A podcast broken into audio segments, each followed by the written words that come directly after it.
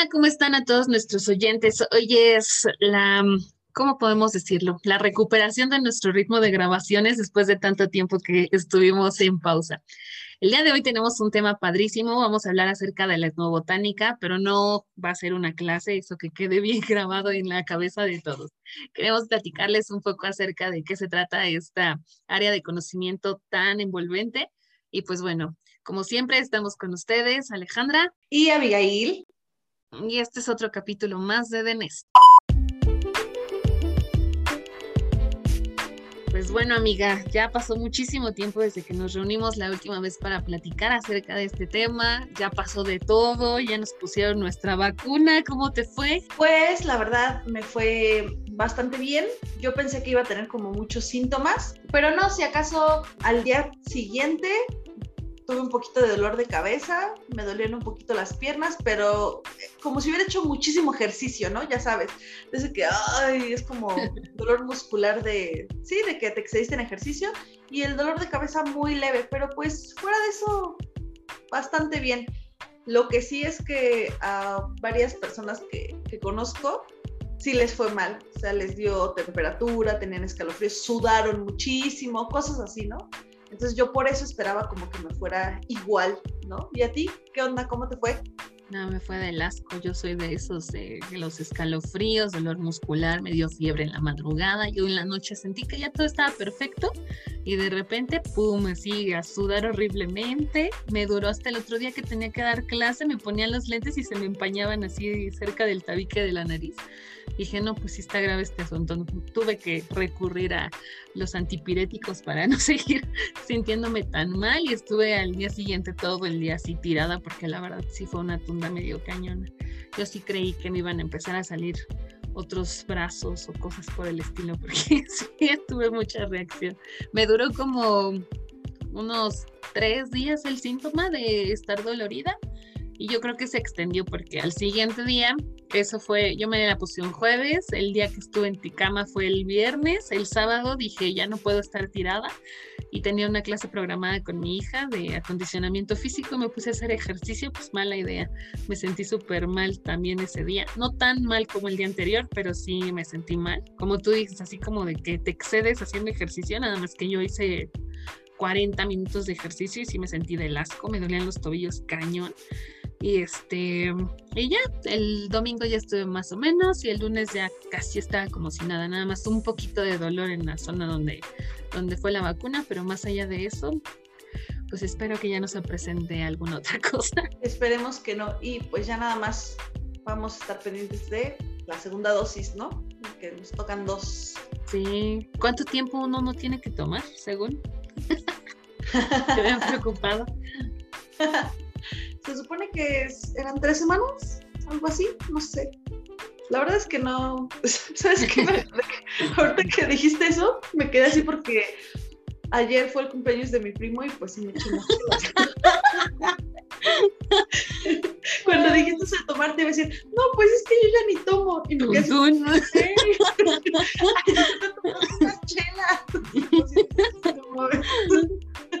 Yo el viernes me eché una, dije, necesito relajarme porque al otro día tenía que viajar, entonces dije, voy a tomar una cervecita. Y literal, solo, bueno, perdón, fonéticamente, sí, sí me tomé solo una. Y me preocupé porque dije, Ay, voy a checar a ver qué onda, pero mi fuente no fue como muy confiable, por eso te preguntaba. Decía que mientras no te pongas así súper ebrio, no ah, pasa nada. Pero si es una, así, algo muy casual, o sea, no pasa nada. Ajá, el punto es que no te embrutezcas para que no confundas tus síntomas con los de los efectos secundarios de la vacuna en los primeros días, te recomiendan no tomar antes ni después de, la vacuna. Y este, y ya después que solo no te embrutezcas en lo que es tu puente de la otra vacuna y que alcances tu máximo punto de inmunización cuando ya te toca la segunda y ya, eso es todo. Así que todo ah, leve si no te pusiste mal. No, X. No, súper leve, súper, súper leve. Entonces ya, la libramos, amiga. Estamos ah, listos para la segunda dosis. Eh. ya luego nos vamos de fiesta. No, no es cierto, papá. Sé que escuchas esto, no es cierto. Sean responsables, no lo hagan. Ah. Guiño, guiño. ok. Pues, pues bueno. de este corte comercial, vamos a empezar. Y me gustaría como iniciar definiendo qué es la etnobotánica, ¿no? Como para que todos se vayan, este, eh, vayan adentrándose junto con nosotros a, a, este podcast, a este capítulo. Mm. La etnobotánica podemos definirla como la parte de la biología que se encarga de investigar la interacción que tienen los seres humanos con todo eh, aquel organismo vegetal que está en su entorno, ¿no?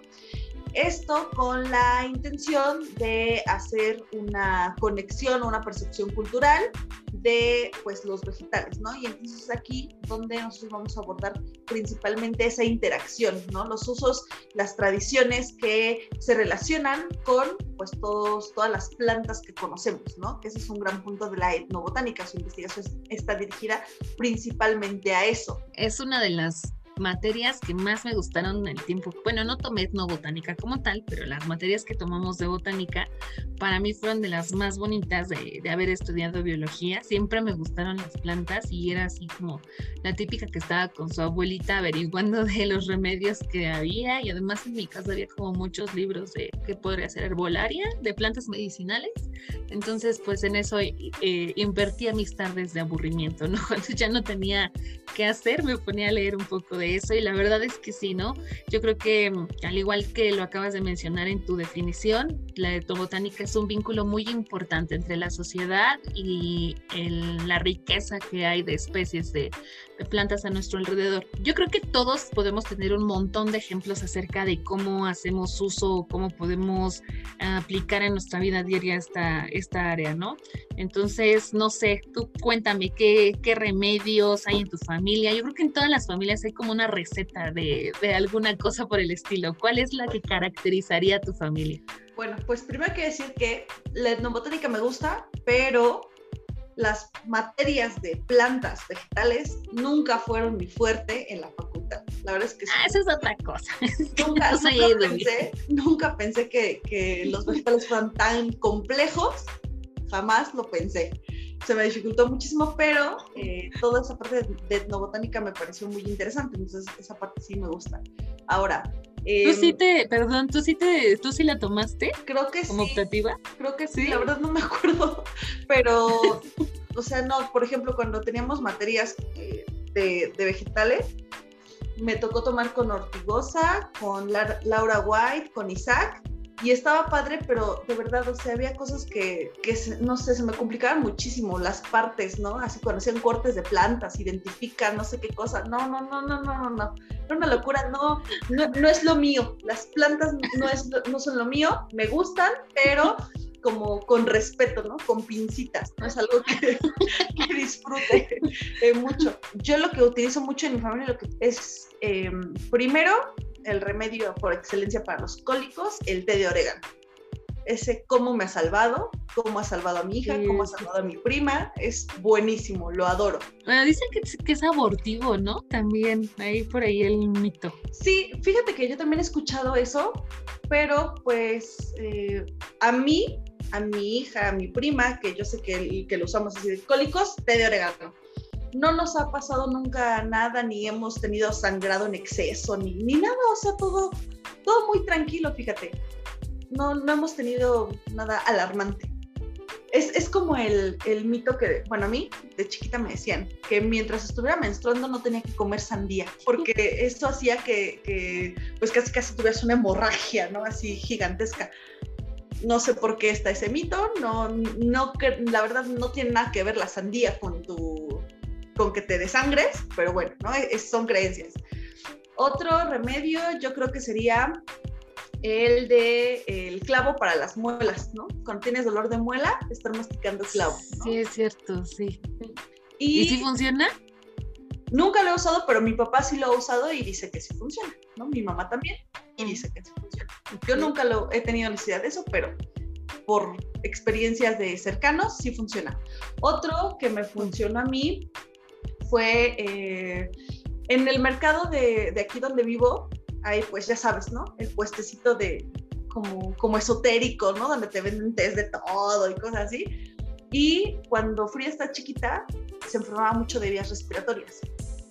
Entonces, eh, mi abuelito este, me recomendó que, que pidiera así un té para la tos y trae hojas de, bueno, trae eucalipto y un buen de cosas, tomillo también y otras dos, tres cosas que no me acuerdo qué, qué eran.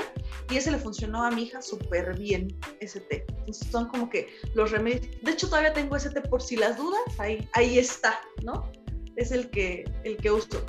Uno que, que no uso muy seguido, pero que varias personas cercanas a mí sí, es el jengibre, el té de jengibre lo utilizan también mucho. Yo no, pero, pero he escuchado que también es, es bastante bueno. Y ya, no sé, yo creo que eso, más allá de como remedios, ah, ¿sabes de qué me acuerdo mucho chiquita? La ruda. Ponían ruda en alcohol, la dejaban reposar y te daban, te daban friegas de ruda, de ese este, alcohol de ruda, para el dolor muscular y cositas así. Yo sí recuerdo que de chiquita alguna vez me pusieron ruda. Este, una cosa que no sé si era remedio o qué, igual alguna vez de chiquita fui a Oaxaca y los moscos acabaron conmigo así cañón, pero una cosa cañona. Y pues de chiquita te rascas así horrible, ¿no? Lo que me hicieron es que igual me estaba bañando, de chiquita me estaban bañando y yo me acuerdo de eso porque pues seguramente me traumé, no sé.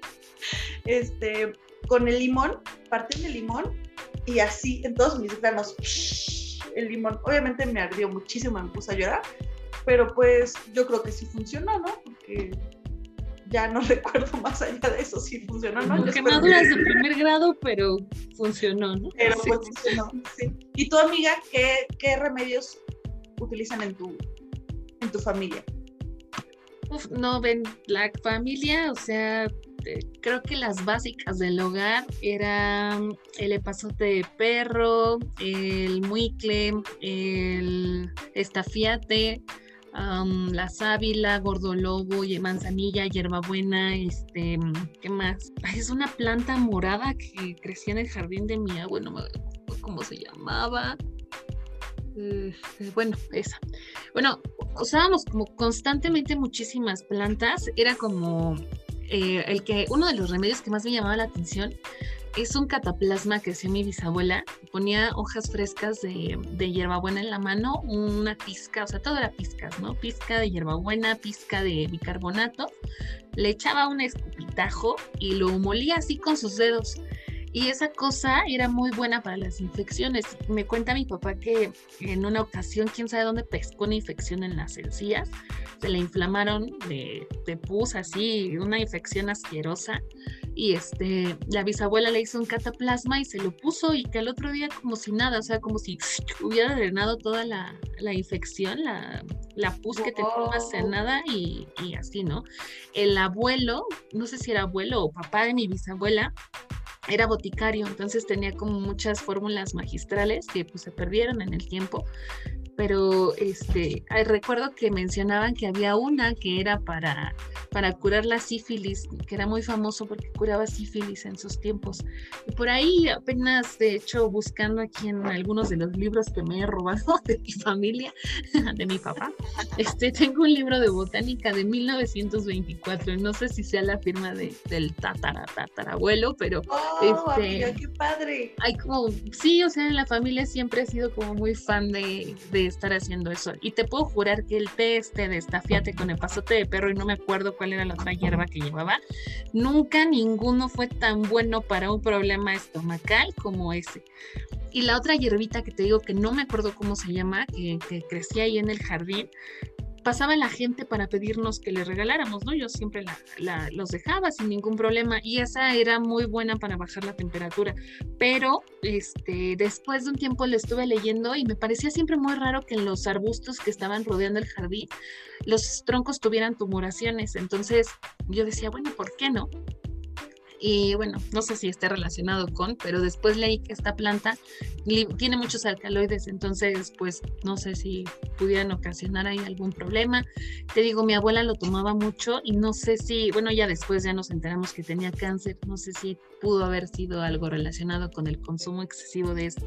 Lo que me lleva a señalar a todos los que nos están escuchando que el hecho de que nuestras familias pues, pues consumamos este tipo de plantas así no quiere decir que sean para todos y que todo debe hacerse con, con precaución, porque definitivamente si algo nos queda claro a nosotras es que tanto plantas como hongos, animales o así pueden ser peligrosos para nuestra salud. Entonces sí hay que tomarlo con mucha con mucho cuidado. Solo lo que conocemos hay que utilizar y no sé si a ti te contaron, a mí me lo dijeron los médicos cuando estaba embarazada, que no todos los té se pueden tomar, por ejemplo, cuando estás embarazada, porque tienen mucha cafeína, que esto y que aquello, y que te podían hacer daño. Entonces, pues sí, yo me medí mucho con, con las cosas que me tomaba, ¿no? Del té de manzanilla no salí durante mi embarazo y eso que el de limón es mi favorito, así yo quiero tener mi propio arbusto de, bueno, mi pasto de, de té de limón, pero pero sí hay que tener como muchísimo cuidado. También lo que le damos a los niños, había otro, ya me acordé, una corteza de un árbol que se llamaba copalquín, me los daba mi abuelo. Es el té más amargo que he probado en mi vida, se tiñe como el café. Y ese nos lo daba para el susto, para cuando este, nos empachábamos, porque siempre fuimos súper tragonas. Nos daban una copita, como unos que 50 mililitros de copalquín. Y con eso hasta la halitosis la curaba mi abuelo con ese té, era maravilloso. ¿Cómo crees? Yo, mm, fíjate que me he puesto a pensar que em, en algún punto sí pude haber llegado como que a, estar más cerca de, de, las plantas, ¿no? Mi abuelo, desde que yo tengo memoria, se dedica a comercializar tés y plantas y todo eso, ¿no? Toda la onda naturista, vende té, de todo, así, sí, desde que yo tengo memoria. De hecho, cuando yo me iba de vacaciones con él, de chiquita, no sé, primaria, así, lo acompañaba al centro de la Ciudad de México a las tiendas naturistas que me encantaba cómo olían, porque olía a planta, a tónico, ay, no sé, olía delicioso. Entonces eh, íbamos ahí y él llevaba su maleta y compraba tés, ¿no? Cajitas de tés, eh, envases de tónicos, pastillas de, de, pues así que traían como plantitas y cosas así, ¿no? Y siempre se dedicó a, vender todo eso, ¿no? A pesar de eso jamás me interesó, ¿no? Pero sí me acuerdo que mi abuelita también era muy así de que, sí, me acuerdo mucho que había un té, no sé de qué es, la verdad no tengo idea de qué era, pero le decía té amargo y era para si, estaba, si eras muy enojona, ¿no? Entonces te daban tu tecito amargo y cosas así, ¿no? Que para la panza, té de manzanilla, ¿no? y luego nos eh, daba unos tónicos que te tomabas una cucharada en la mañana y en la noche, que para eh, la concentración, ¿no? Que eran vitaminas y cosas así, ¿no? O sea, sí estuve también muy, muy cerca de todas esa, e, esas cosas, pero no, de, de plan a mí no se me dio, ¿no? Pero como tú mencionas, y eso sí es algo súper importante, es no estar consumiendo si no sabemos para qué sirve, ¿no? Y puede ser que la vecina, el amigo te aconseje, ¿no? De tómate un té de tal cosa. Pero creo que ahorita con la tecnología eh, a la mano que tenemos, podemos ponernos a investigar, ¿no? Antes de, de hacerle caso a alguien, ¿no? Porque em, tengan, o todo el mundo tenga malas intenciones, pero sí es importante, pues, echarle una, una ojeadita, eh, investigar un poquito para qué sirve, ¿no? Para no estarnos tomando cualquier cosa. Sí, claro, son cuestiones como muy delicadas y bueno, a veces hacen mucho énfasis las personas que se dedican a esta cuestión de la homeopatía, a que como viene de la naturaleza no pasa nada, pero sí es importante señalar que los medicamentos que nosotros consumimos ya tienen dosis específicas de las sustancias activas que ocupamos. Entonces, al usar plantas, todo puede variar. Los organismos siempre son variantes. Entonces, unos pueden tener más, otros pueden tener menos, unos pueden estar contaminados y eso puede llevarnos a tener problemas severos, ¿no? Hace ratito que estabas hablando de lo de la ruda, cuando cuando me dijiste que te daban tus friegas de ruda, yo tuve un contacto con la ruda muy chistoso, o me pareció muy chistoso, porque yo estaba embarazada de Ren, mi única hija, ¿verdad? Este, estaba embarazada y falleció el papá de mi mamá. Entonces fuimos al, al panteón, que está ahí por Sopilocalco, de ese, ahí por la Teresona, y este, y pues es un panteón chiquitito, así como muy tradicional, muy de pueblito. Y entramos y de repente llega corriendo una señora que yo ni conocía y, o sea, la vi porque se, como, o sea, se, me, se me quedó viendo y se conmocionó toda, ¿no? Arrancó una planta que estaba cerca de ella y así arrancó dos pedacitos, lo chupó y me lo puso así en la... En la, en ¿No era pirul? No, era ruda. Y me dijo... ¿Cómo crees? Sí, me dijo, es que si no te va a perseguir el muerto. Y dije, chango. ok. Te voy a decir. Ah. Yo me quedé congelada, o sea, creo que conoces un poco mi carácter y que soy un, poquito reactiva, me congelé de la reacción tan, tan loca que tuvo, así como de, no, no entres al panteón así, que no sé qué, ¿no? Yo sí me quedo. Y yo me había esperado un poco porque, este, bueno, con tradiciones insalubres, esas, qué, qué horror. Este, los parientes de mi mamá, sus hermanos, bien extraños, para no utilizar otros adjetivos, sacaron el ataúd de, la mamá de mi mamá, removieron los huesos de ahí, pusieron, o sea, ellos así, mano pelona, o sea, ¿entiendes el contexto de estar sacando la cochinada de ahí? Ay.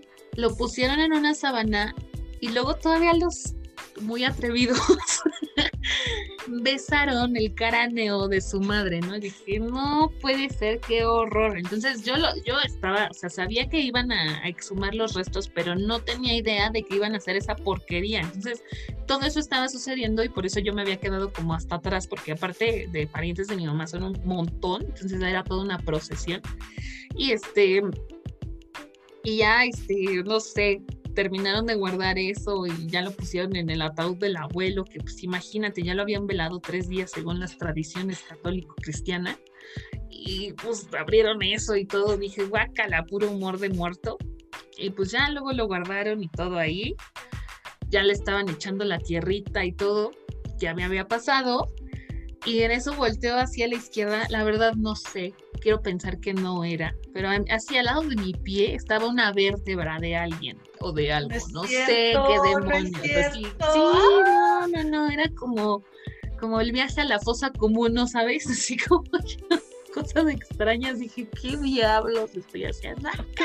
Pero bueno, mi acercamiento fue con la ruda, que según para que no me persiguiera el muerto, ¿no? Entonces, esto lo quiero utilizar como pauta para mencionar que el conocimiento tradicional de muchas plantas a veces em, permite que la gente siga haciendo salvaguarda de tradiciones, no solamente por el hecho cultural o religioso, sino también porque el que tengan esta cercanía con ellas nos permite cuidarlas y valorarlas. Y al tener este vínculo directo ya con algo que utilizamos y que sabemos que, que es bastante importante en nuestra vida, pues se conserva. Tal es el caso, ¿no? Hoy lo vemos que cada Navidad cuántos cientos de miles de flores de Nochebuena se venden, ¿no?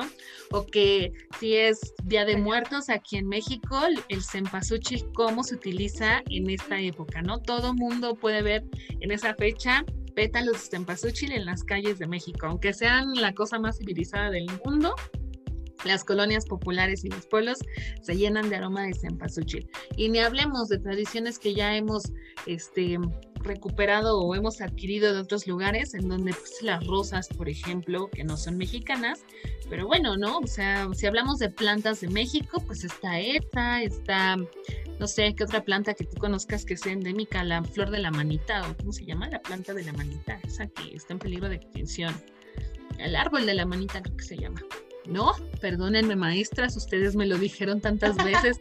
Laura White trabajaba con esa planta, pero no me acuerdo cómo se llama, algo de la manita. Este... Ahorita que mencionaste lo del panteón, te, mencioné pirul, porque yo me acuerdo cuando íbamos al panteón, a, pues a la tumba de mi abuelita, estábamos chiquitos, ¿no? Todos los primos estábamos chiquitos.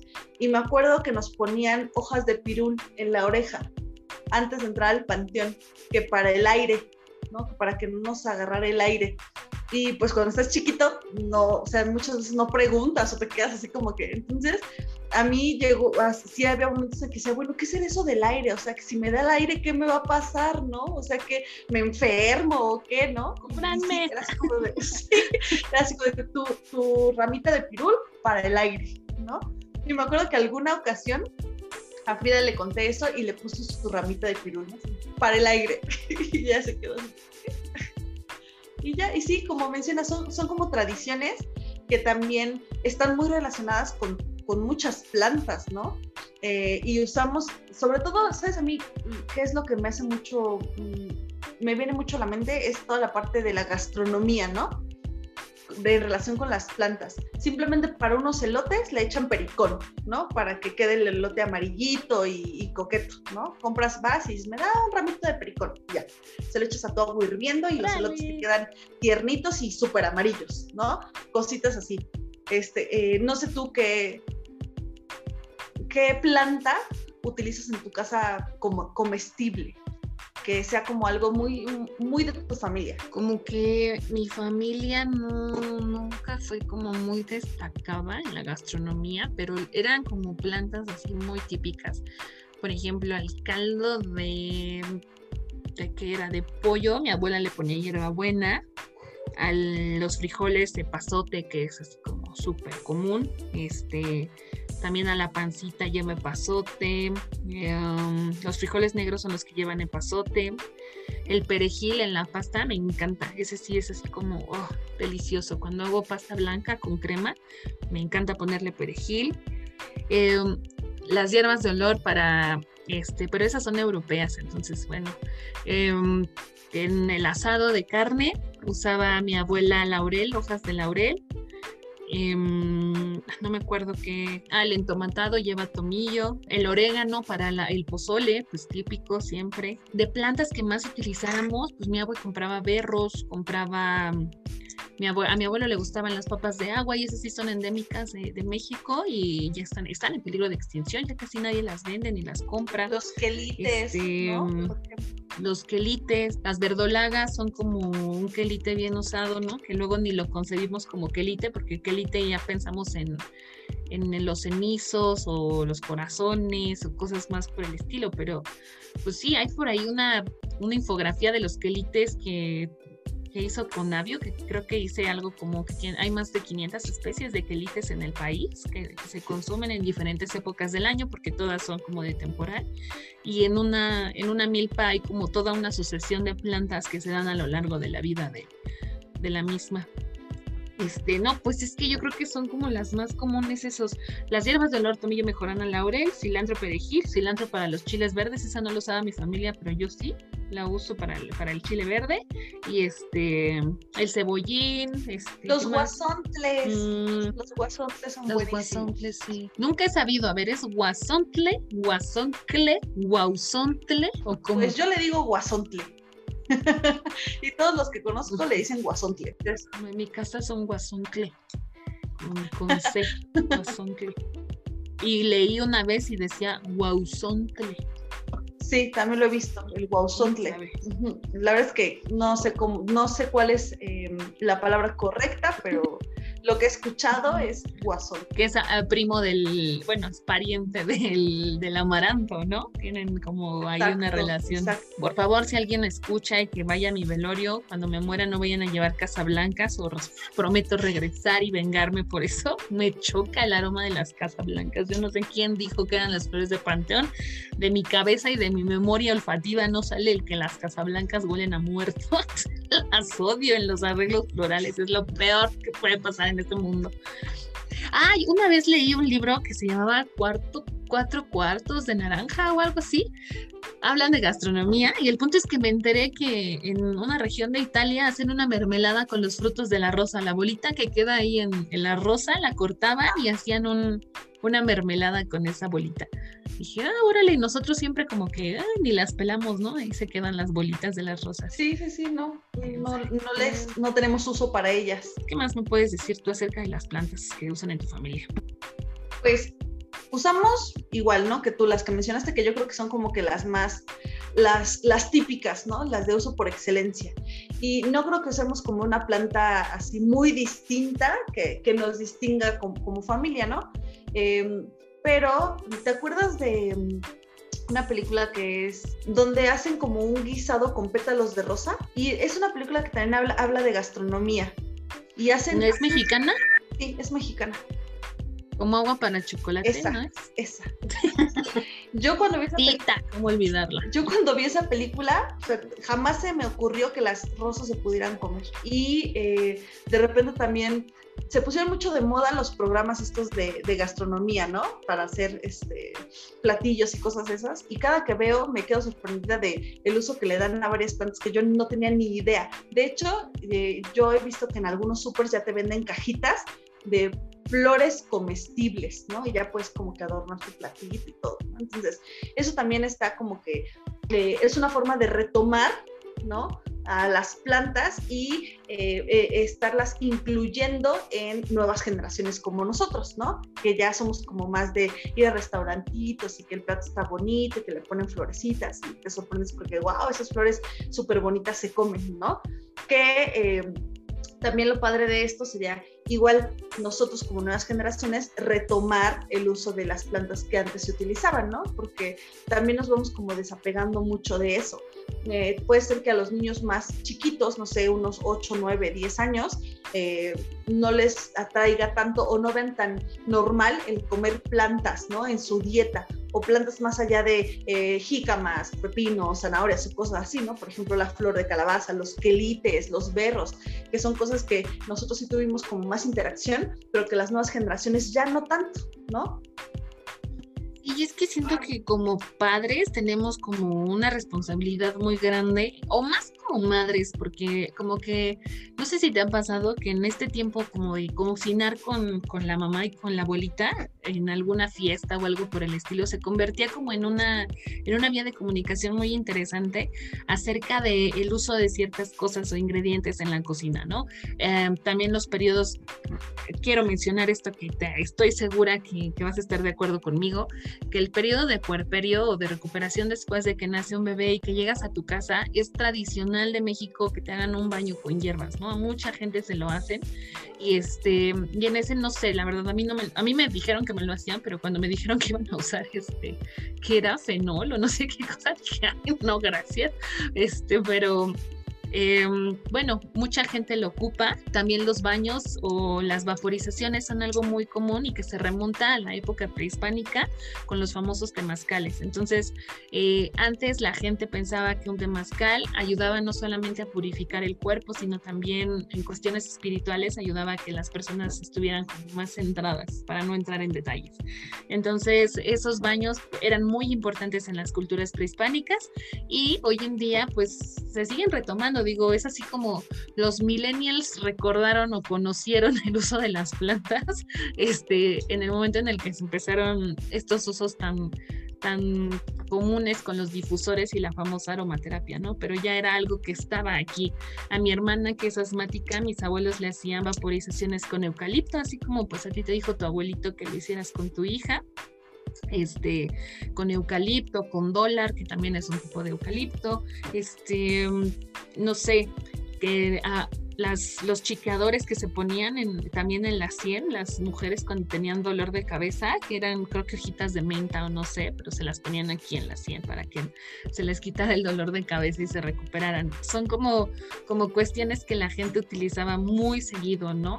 Y no, ni hablemos de las esencias que ocupamos todos los días. El uso de la vainilla, por ejemplo, es una orquídea que, se, que es originaria de, de, México y que se llevaron después los europeos para utilizarla en, en postres y demás cosas, pero bueno, es una planta de aquí que también se encuentra amenazada por la sobreexplotación de este, de este recurso. Ya ha sido domesticada, sin embargo, pues es difícil el poder mantener una, una planta de orquídea y bueno, ahora la gente ya no utiliza tanto las plantas, sino que preferimos consumir las esencias que ya son completamente artificiales.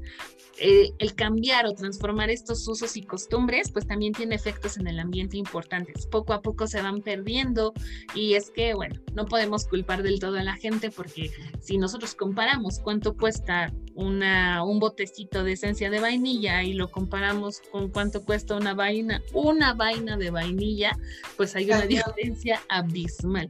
Y eso ha pasado con muchas cosas. Sin embargo, creo que hay otros puntos en los cuales no podemos justificarlo desde ese modo, ¿no?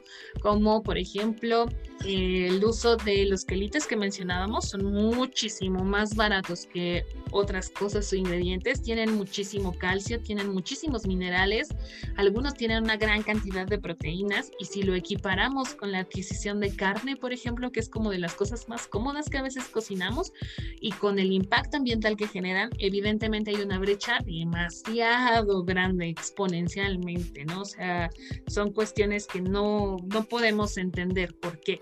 Lo que sí entiendo yo es que eh, debemos de considerar que la cocina mexicana es una fuente importante, yo creo que para que los demás nos vayamos acercando a recuperar estos valores que tienen las plantas y que también podamos permitir que obviamente si se reproducen más plantas endémicas, pues vamos a tener después la fauna asociada a estas plantas y yo creo que va a haber un, un cambio importante en los efectos en la naturaleza que hay. Digo, si estamos hablando de una ciudad y queremos ponerle plantas endémicas, pues definitivamente eh, tal vez no habrá mucha diferencia en el ambiente, pero pues algo creo que puede ser no sé, poquito, pero puede ayudarnos, ¿no? A nutrirnos y también a generar ambientes más bonitos, porque ya se ve todo feo, ¿no? Y que se puso de moda tener jardines verticales, pero todo el mundo compra artificiales, eso me sorprende. Sí, eso está tremendo. Fíjate que yo he visto igual muchos jardines verticales y si acaso uno o dos de todos los que he visto es con plantas naturales, ¿no? Todos los demás son plásticos. Y,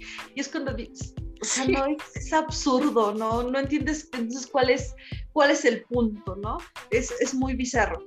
Em, algo de lo que mencionaste eh, y que yo he visto que, que, ha funcionado mucho es estos programas que te digo que se pusieron de moda, ¿no? De, hay, hay, uno en Netflix que se llama Chef's Table y ahí, este, pues si no es como un, un, chef y su trayectoria y qué hace, ¿no? Había uno que, o sea, hacía eh, helado de tierra, hace un postre de tierra, ¿no? ¿Cómo crees? Sí, o sea, hay cosas así impresionantes. O sea, su, su, cocina, amiga, era como un laboratorio.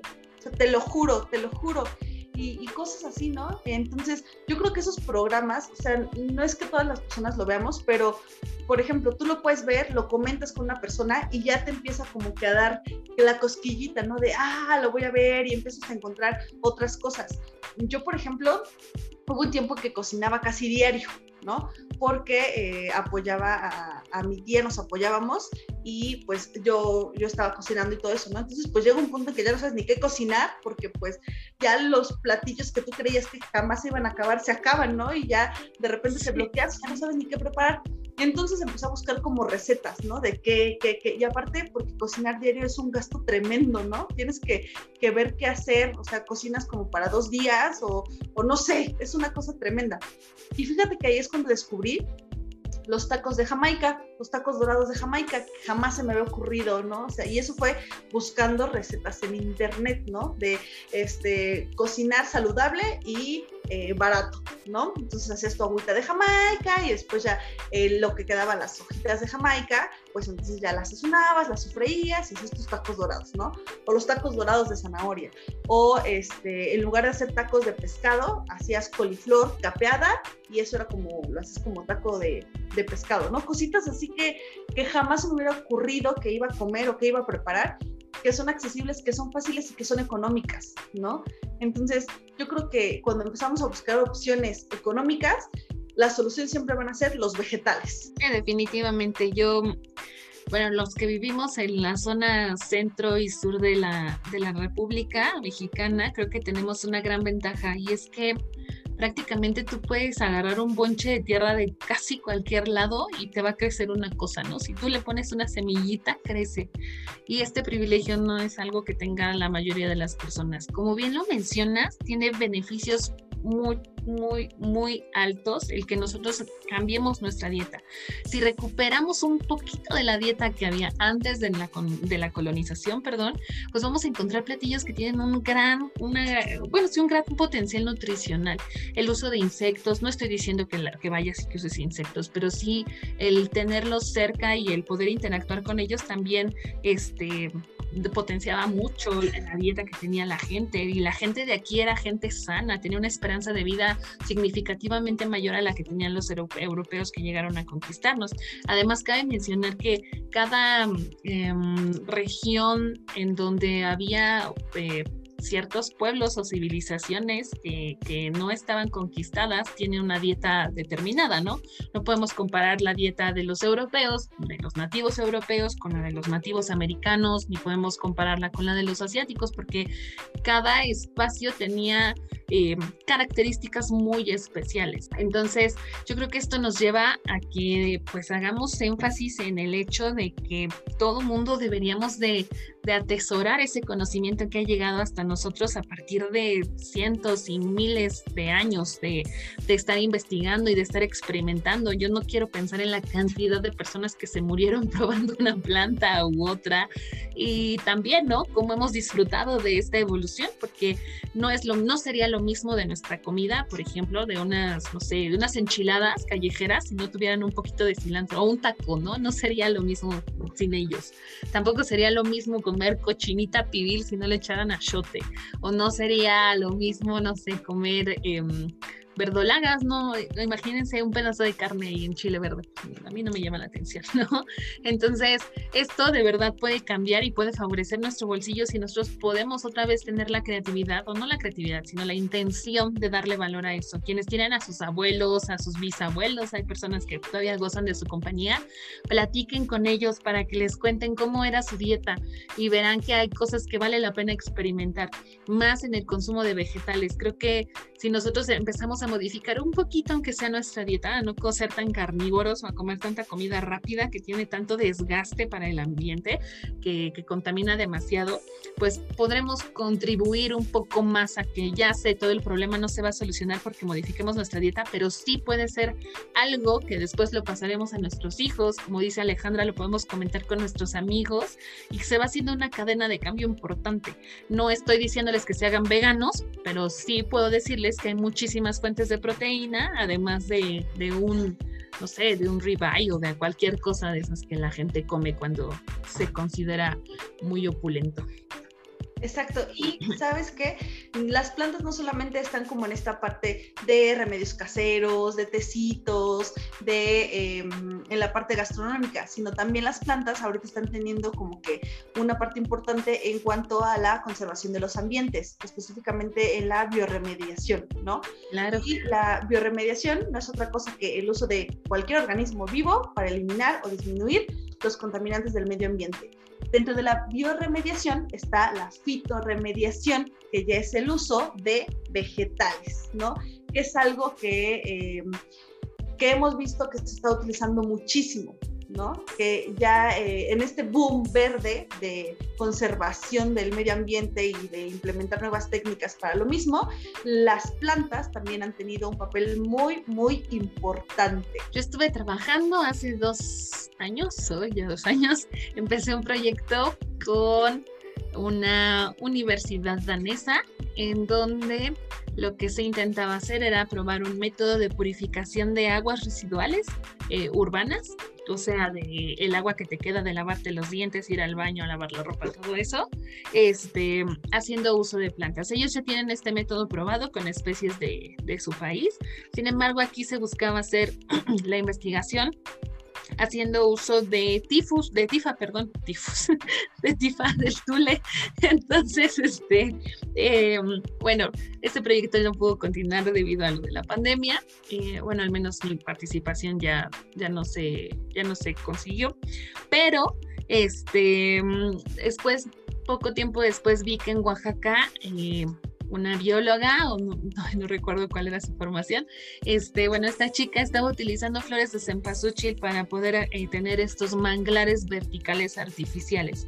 No es otra cosa más que un tambo de esos de metal que vemos en cualquier lado, lo llenan de diferentes tipos de sustratos, grava fina y, un gradiente, ¿no? Cada vez más fina o un poquito más gruesa y este y dejan correr el agua. Obviamente están las plantas en la superficie y las plantas van absorbiendo los contaminantes que tienen estas. Además, em, hay una, una relación ahí con bacterias que que ayudan a, sintetizar algunos otros compuestos a partir de los contaminantes y con esto se reduce el potencial de contaminación del agua y esta agua puede ser usada nuevamente. Obviamente si los residuos son un poco más amigables, no tienen tanta, tantos químicos que son difíciles de procesar, pues obviamente va a tener un mejor uso esa agua, ¿no? ¿Y por qué no pensarlo también en, como en el caso de las, de las piscinas que no utilizan químicos, que tienen nada más ahí como un pequeño pantanito, tienen este, también plantas de tule, pueden tener algunos lirios y estos, estos eh, vegetales ayudan a que el agua se mantenga en buen estado. Hay incluso personas que se ponen más creativas y le pueden poner peces y luego esa agua la mueven. Podemos hablar también de...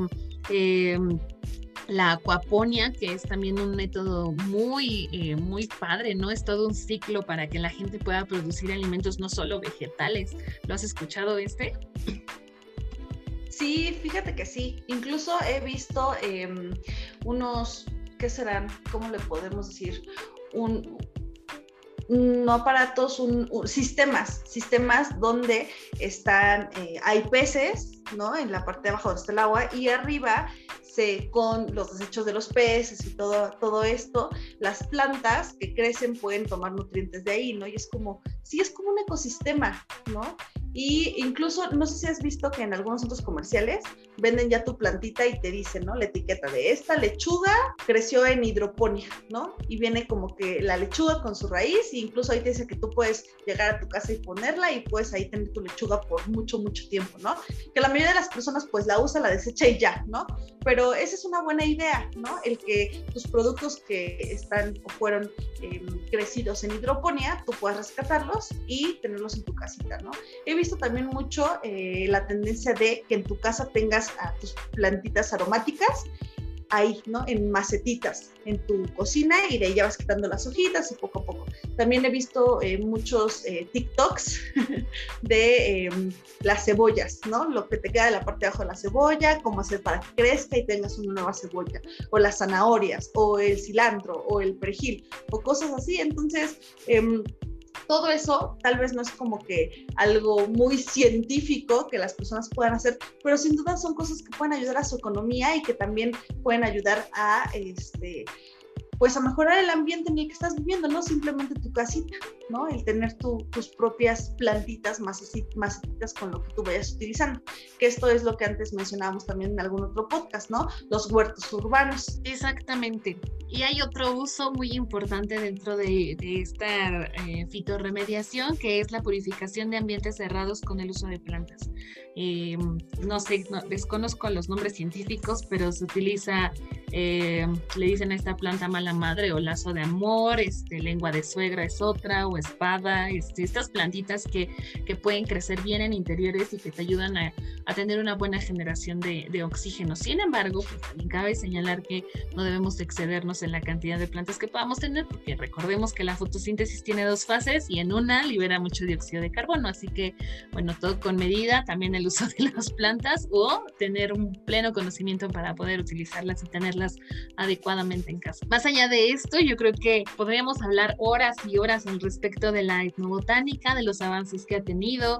Eh, también podemos hablar acerca de la dieta que, que nosotros hemos estado evolucionando con el paso del tiempo, podemos hablar de soberanía alimentaria, que es este tema que, estamos tocando con respecto a ser em, un poco más autosuficientes en la producción de nuestros alimentos, pero pues yo creo que como una parte introductoria y generalista, pues esto sería suficiente. ¿Qué rescatarías de nuestro capítulo del día de hoy, Ali? Pues a mí me gustaría resaltar la parte de, primero, eh, retomar el uso de plantas que tenían nuestros eh, antepasados, ¿no? Eh, no yéndonos tan lejos, nuestros abuelitos, nuestros bisabuelos, ¿no? El retomar todos los remedios caseros que había, ¿no? Segundo, investigar acerca del uso de esas plantas, ¿no? Para tener un uso adecuado y dentro de lo que cabe, seguro.